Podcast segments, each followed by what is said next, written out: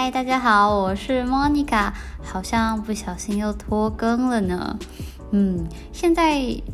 想一想，觉得可以每周甚至每天更新的 Podcaster，还有 YouTuber 真的是非常非常的厉害。那最近呢，也因为台湾疫情比较紧张的关系，我知道大部分的人呢，现在应该都是在家上课跟在家上班。嗯，不知道大家过得还好吗？不知道大家会不会在家里待得很闷呢？嗯，上上个礼拜突然我有一个台湾朋友就突然打电话给我，然后我就说你怎么了？然后他就说我现在真的非常需要找一个人来跟我说话。他说呢，他在在家上班的这些日子呢，每一天呢只会说大概四句话，嗯，中午两句，晚上两句。那那两句是哪两句呢？一句就是排骨饭，帮我用这个装，谢谢，就没了。那所以大家如果在家里真的待得很闷、很憋屈、很无聊的话呢，还是要适时的找人说说话、聊聊天。那真的不知道要做什么时候呢？嗯，不妨就开启捡到一颗龙眼来听听我们的 podcast，顺便呢留言跟我分享一下你防疫期间的心情。嗯，我觉得也是一个不错的方法哦。那接下来呢，就马上来聊聊我们无关紧要且可能有点过期的一周大事。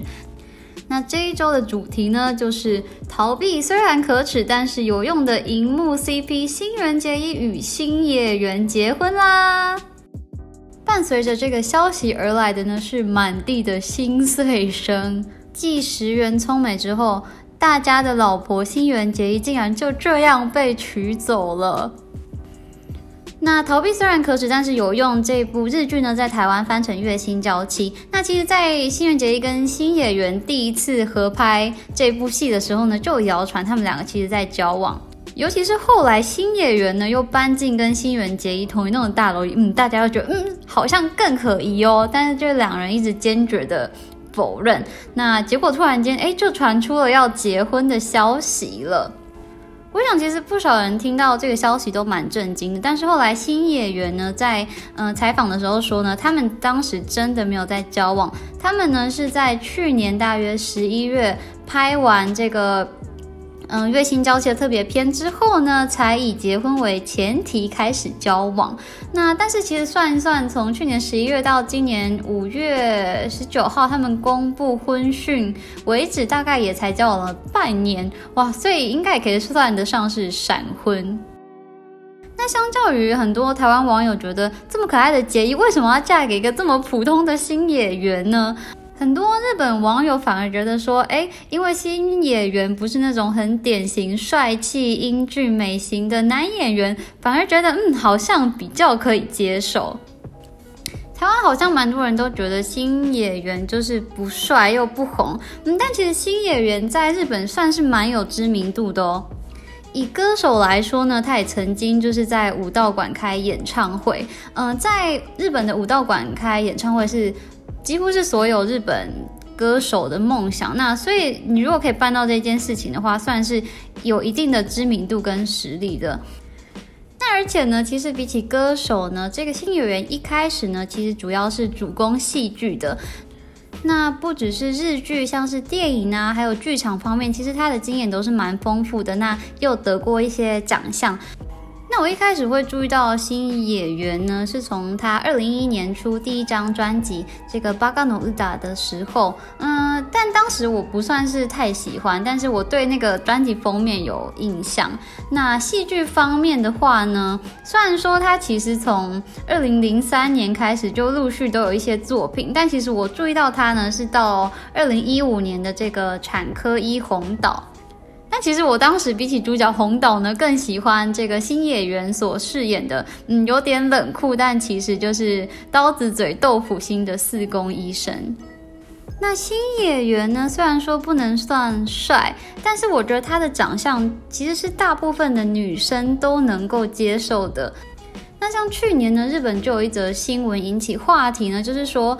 有这个电视台呢采访了专门举办联谊交友活动的单位。问他们说：“哎，这些来进行婚活的女性，大部分都会开出什么样的条件？呃，但是没有想到呢，呃，当他们这样问这些女性的时候呢，某位艺人的名字呢，被提到的几率非常的高，而那个某位艺人呢，就是新演员。那这些日本适婚女性呢，会提出的条件呢，通常都是，譬如说学历要大学以上，那要会去健身房，那如果工作是在东京的话呢，希望年收可以有五百万以上，那外表呢要有清洁感，就是不能露出鼻毛啊，或者说胡子、指甲都没有修剪。那至于脸的部分的话呢，很多女性呢都说，哦，就是不用太帅，大概新演员等级就可以了。而且大家仔细想一想，就是外貌容貌的部分，在女性的择偶条件当中，本来就没有像对男性来说那么的重要。那新演员虽然说不帅，但是也绝对不能算丑。那加上他又戴着眼镜，看起来嗯也蛮知书达理、蛮憨厚老实的，完全看起来呢就是一个好像蛮适合结婚的对象。我觉得在现实生活当中，新演员也会是我喜欢的类型，就是小眼睛戴眼镜，嗯，看起来文弱文弱的样子，嗯，没错，龙眼大概也是嗯这个类型的。那而且除了这个歌手跟演员的身份之外呢，新演员呢还有自己的广播节目，那他也曾出版过散文集，可以说是非常的有才华。那在他过去出版的散文集《从生命的车窗眺望》当中呢，就有收录一篇名为《新垣结衣》这个人的文章。那他在这个文章里面呢，就称赞结衣说：“哇，你真的是一个很棒的普通女孩。”他写到说：“演员呢是一份非常辛苦的职业，嘴里说的是别人写好的台词，不是自己心里真正想说的话。”有时必须爱上自己不喜欢的人，伤害自己一点也不讨厌的人；有时又必须挑战从来没体验过的行业，随时都处于说谎状态。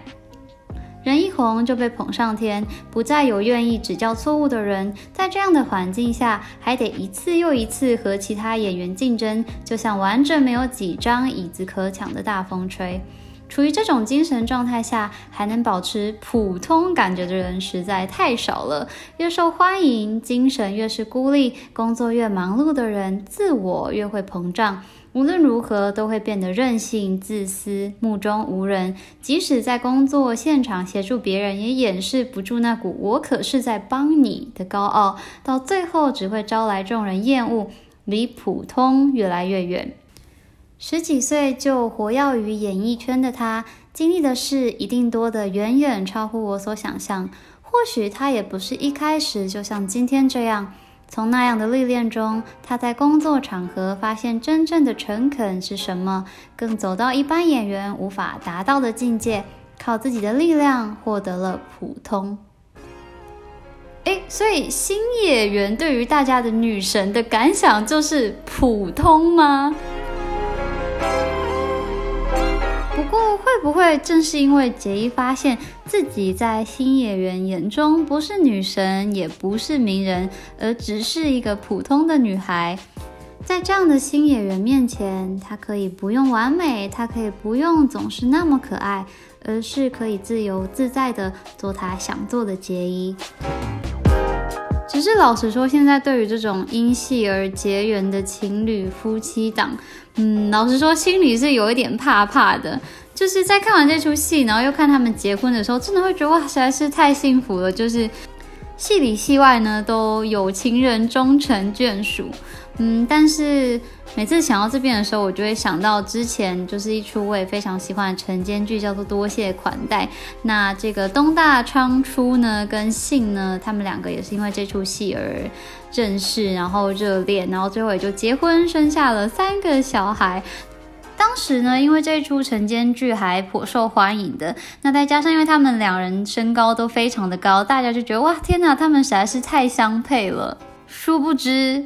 殊不知，其实，在性怀孕的时候呢，东大昌初就已经出轨了，而且出轨的对象呢，还是当时还未成年的女性，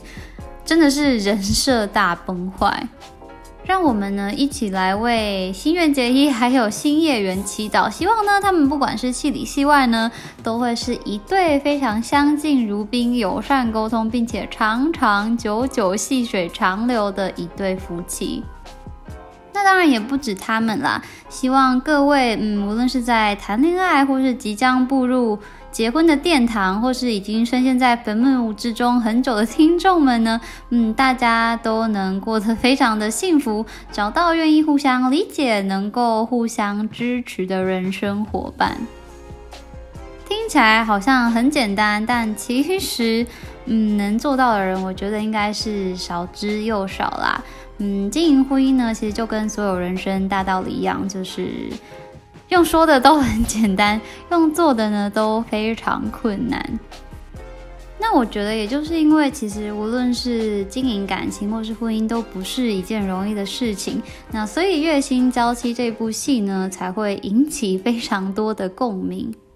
那不知道大家有没有看过《月薪娇妻》这部片呢？《月薪娇妻》呢，它其实是一部漫画改编的日剧。那漫画的原作者呢，叫做海野刚弥。那《月薪娇妻》这部漫画呢，是从二零一二年开始连载，那二零一六年呢被改编成电视剧，二零一七年隔年结束连载。那因为太受欢迎了，所以后来二零一九年的时候呢，又开启了一个特别的短篇连载，这个结婚生活篇，那连载了约一年左右。那这部漫画作品呢，现在已经是完全完结了。那单行本总共有十一本。那这个漫画的原名呢，跟这个日剧的原名呢，都叫做“逃避虽然可耻，但是有用”。逃げるのは恥なが役に立つ。 据说呢，这个原本是一句匈牙利的谚语。大家有觉得那为什么要取这个名字？不觉得很奇怪吗？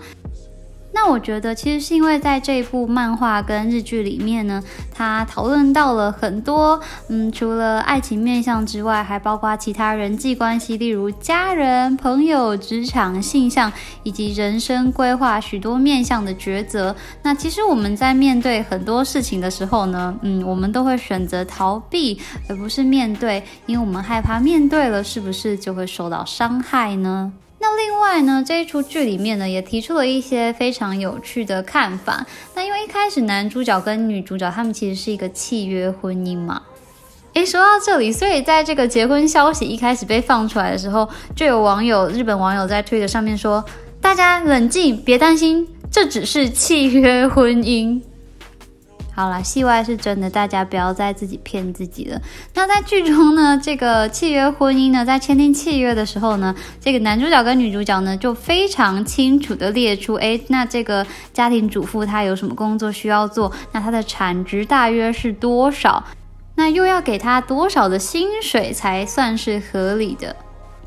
在剧中呢，有一个桥段是这个男主角呢，刚好就是被公司资遣。那资遣之后呢，就是顺势跟这个女主角求婚，那就被女主角质疑说：“哎，所以你是为了想要就是免除每个月付我的薪水，所以才跟我求婚的吗？”那这时候男主角听了之后，他就也觉得蛮困窘，他就说：“哎，所以所以哎，你没有想要嫁给我吗？就是你不喜欢我吗？”那此时呢，女主角就说：“我觉得你这个是爱情的波剥削。”嗯，我觉得家庭主妇其实真的是一个蛮难定义的工作，无论说是它的性质，或是它的工作内容，或是说他应该所得到的报酬。有人曾经说过呢，家庭主妇是一个很辛苦的工作，因为你在公司表现好，你会被加薪啊，你会被夸奖啊。但是你一个家庭主妇，你做的再怎么好，通常都不会有任何人夸奖，你会觉得，嗯，这些好像都是你该做的。那其实我觉得家庭主妇的比例在台湾不算是很高。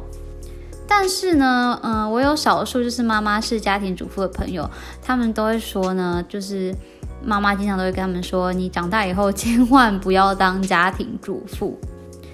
那由此可见，其实家庭主妇呢，可以是一个非常吃力不讨好的工作。那所以，如果你的另外一半，或是说你的爸爸妈妈是家庭主妇或是家庭主夫的呢？都请你呢，一定要记得好好的感谢他，好好的跟他说声谢谢。不要让自己呢沦为爱情剥削或是亲情剥削的惯老板，好吗？所以整体而言呢，其实我还蛮喜欢《月薪娇妻》这部戏的。那而且其实我觉得当时他配上这首新演员做的曲子跟片尾曲的那个舞蹈，我觉得真的也是非常的可爱。嗯，但是今年这个二零二一年一月二号在日本新年的时候播出的这个全新两小时特别篇的《月薪娇妻》呢，我就觉得还好。我觉得最大的问题是他想要讨论的东西实在是太多了，譬如说像日本这个夫妇别姓的问题，然后像这个怀孕育儿，嗯，这个家庭性别分工的问题，然后这个职场情产假的问题，那再包括疫情，再包括同婚，再包括不婚的这些议题，嗯，在短短两个小时里面，我觉得，嗯，那个说教感实在是有一点太重了。那所以呢，嗯，我会推荐大家去看这个二零一六年的《月薪娇妻》。那今年播出的这个两小时特别篇呢，嗯，我就会觉得说，虽然杰伊的可爱度比起四年多前丝毫不减，但是呢，嗯，真的就是可看可不看喽。好的，那月薪娇妻 CP 的部分呢，就帮大家介绍到这边喽。虽然大家现在普遍好像都蛮看好这两个人的，但是最近呢，有一个龙眼最近迷上的非常中二的 YouTuber 呢，他就预言说，他觉得这两个人呢，在五年内，不在三年内一定会离婚。那他的理由是说呢？他觉得新演员都已经单身到四十岁了，而且就之前也传过不少绯闻，也都是蛮漂亮的女星，肯定他就是一个爱玩的花花公子啊。那新垣结衣的部分也是一样，他就说，你看他都单身到了三十二岁，而且之前呢也传过大大小小的绯闻，肯定呢也不是像外表看起来那样人畜无害、清纯可人。那所以他觉得他们两个会在一起呢，就是因为刚好拍了这出戏。那嗯，差不多也玩够了，那年龄也到了，那对方的条件呢又都蛮不错的，所以呢有一种嗯一时激情各取所需的感觉。那当然呢，我觉得两个人之间的事呢，旁人呢是绝对看不清的。那未来的事呢，谁也说不准。所以呢，就让我们这些观众、这些吃瓜群众默默的看下去吧。好的，那聊完了无关紧要又有点过期的一周大事之后呢，接下来要来跟大家分享呢是这一周的无所谓的小知识。这周无所谓的小知识是什么呢？没错，那就是你知道原来清健口香糖原来是一家卖香皂的公司吗？嘿嘿，不知道吧？那聊到清健口香糖呢，就不得不聊聊这位口香糖之父 William Wrigley Jr.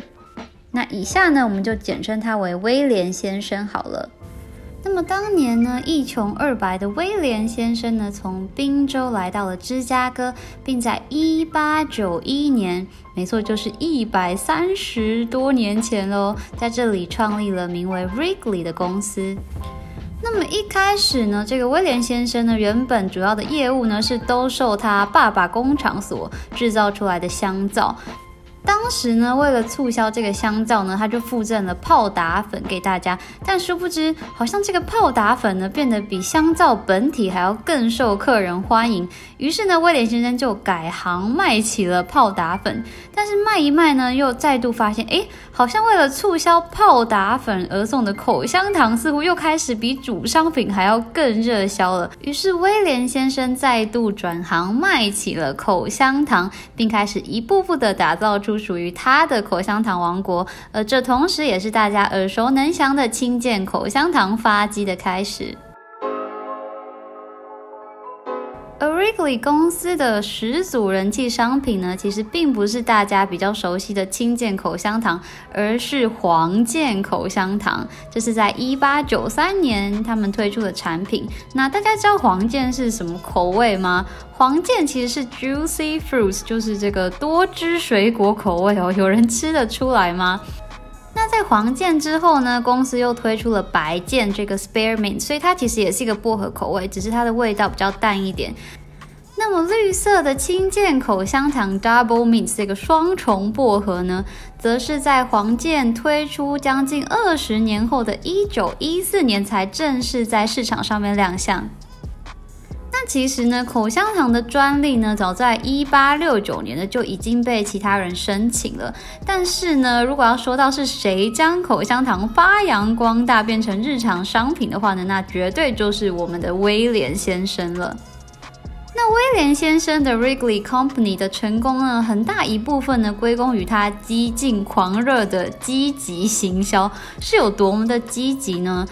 除了花费大量预算进行一般性的广告，并聘请当时很普遍的销售员之外呢，威廉先生甚至曾经请专人来制作这个融入商品名称的童谣，并大量印刷发送。甚至呢，也曾经干脆把口香糖直接寄到这个当时美国电话簿里面列出的每一个住址。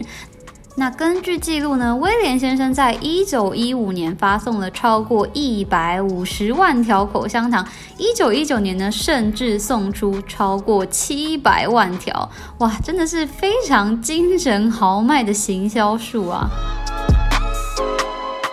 那虽然说到现在呢，这个青健口香糖已经好像快要变成上一个时代的眼泪了，但其实呢，威廉先生的公司呢，目前仍然掌握着全球大约四分之一、美国大约百分之四十的口香糖市场。那虽然说青健现在已经没有那么受欢迎了，但是现在大家可能更加熟悉的这个 Extra、Airwaves，还有这个 Eclipse，还有 Orbit 等比较常看到的口香糖品牌呢，其实呢，也都是威廉先生 Wrigley 公司的产。产品哦，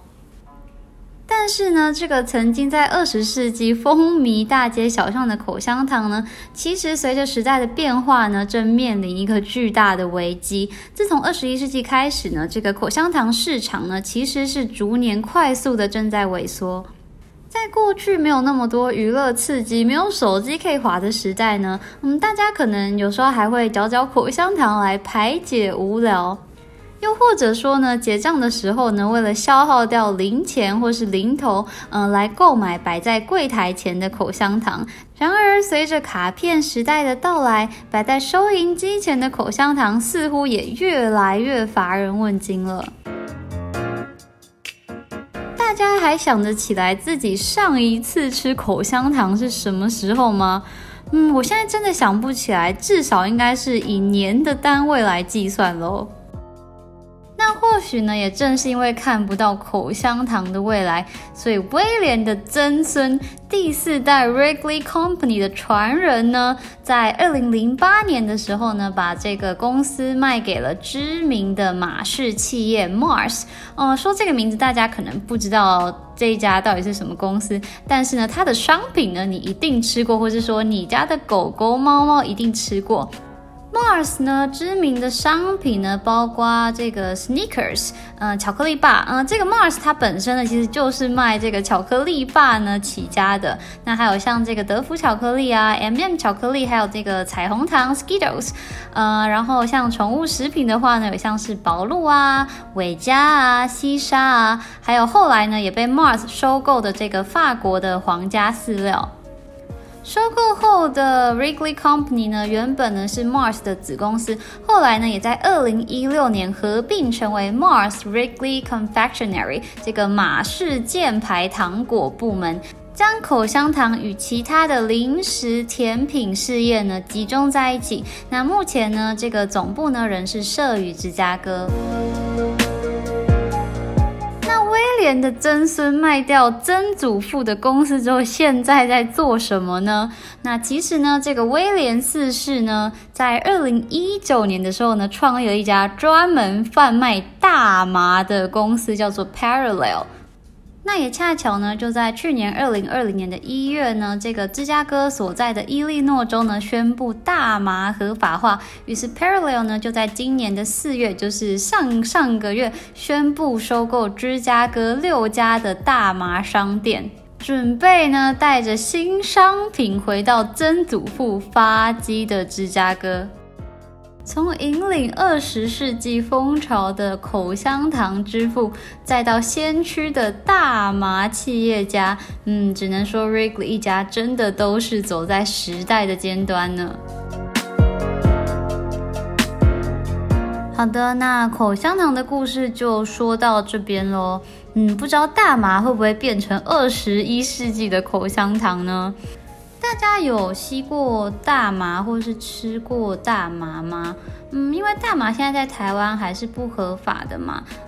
我第一次尝试大麻是在荷兰的阿姆斯特丹，哇，这已经是蛮多年前的。那当时呢，吃了一个这个大麻的布朗尼。那后来到芝加哥之后呢，又有芝加哥朋友送了我一袋这个大麻软糖，跟一袋这个大麻巧克力，就是用泡的巧克力饮这样子。嗯，那有机会再来跟大家分享了，或是我们也可以聊聊嗯大麻的故事。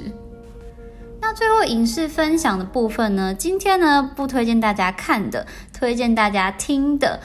上次刚好有人问我说：“哎，那你自己在做 podcast，你会听 podcast 吗？”呃，我老实说，其实我并没有很常听 podcast。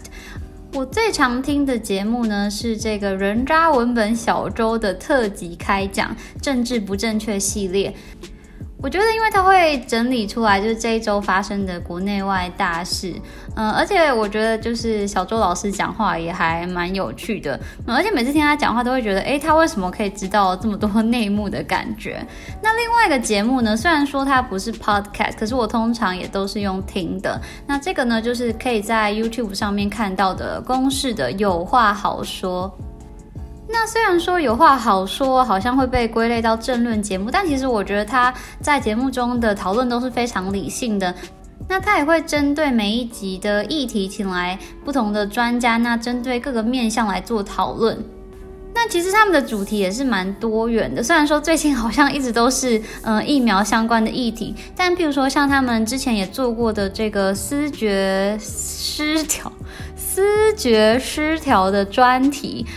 我觉得是非常值得一看的。那其他我偶尔会听的呢，就是一些介绍书籍的 YouTuber。嗯，我我通常都会是一边梳妆打理，然后一边就是放着听这样。那一个呢是文森说书，那另外一个呢则是超级 Y Super Y。那因为其实文森说书的内容都比较精简，它大部分都是十分钟上下，嗯，所以呢，我最近比较喜欢看 Super Y，因为这样我就不用夹头发夹到一半的时候还要换下一个影片这样子。那像超级 Y 曾经介绍过的，像是这个大数据的傲慢与偏见，以及爸爸寄来的经济学情书，还有跟最近的疫情非常有关系的下一场人类大瘟疫，嗯，我觉得都是非常好看、非常有内容的书。那我知道，说到 podcast 的话，在台湾比较受欢迎的，譬如说像是百灵果啊、好味小姐啊，还有这个台湾通勤第一品牌。那当然，这些节目都是非常非常好的节目，只是比较不是我个人的取向。就我比较喜欢听，嗯，比较冷静、不要这么嗨的节目。嗯，虽然说我每次自己在录 podcast 的时候，我都会想说啊，好想要找一个人来跟我聊天哦。嗯，人就是一种这么矛盾的生物。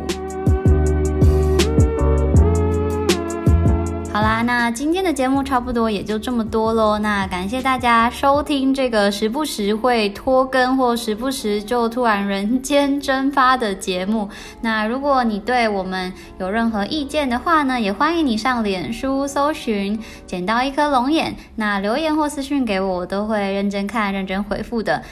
如果你觉得我们节目不错的话呢，也欢迎你小额或是大额赞助我们，让我们更有动力制作好的内容。那我们就下周见喽！我是莫妮卡，拜拜。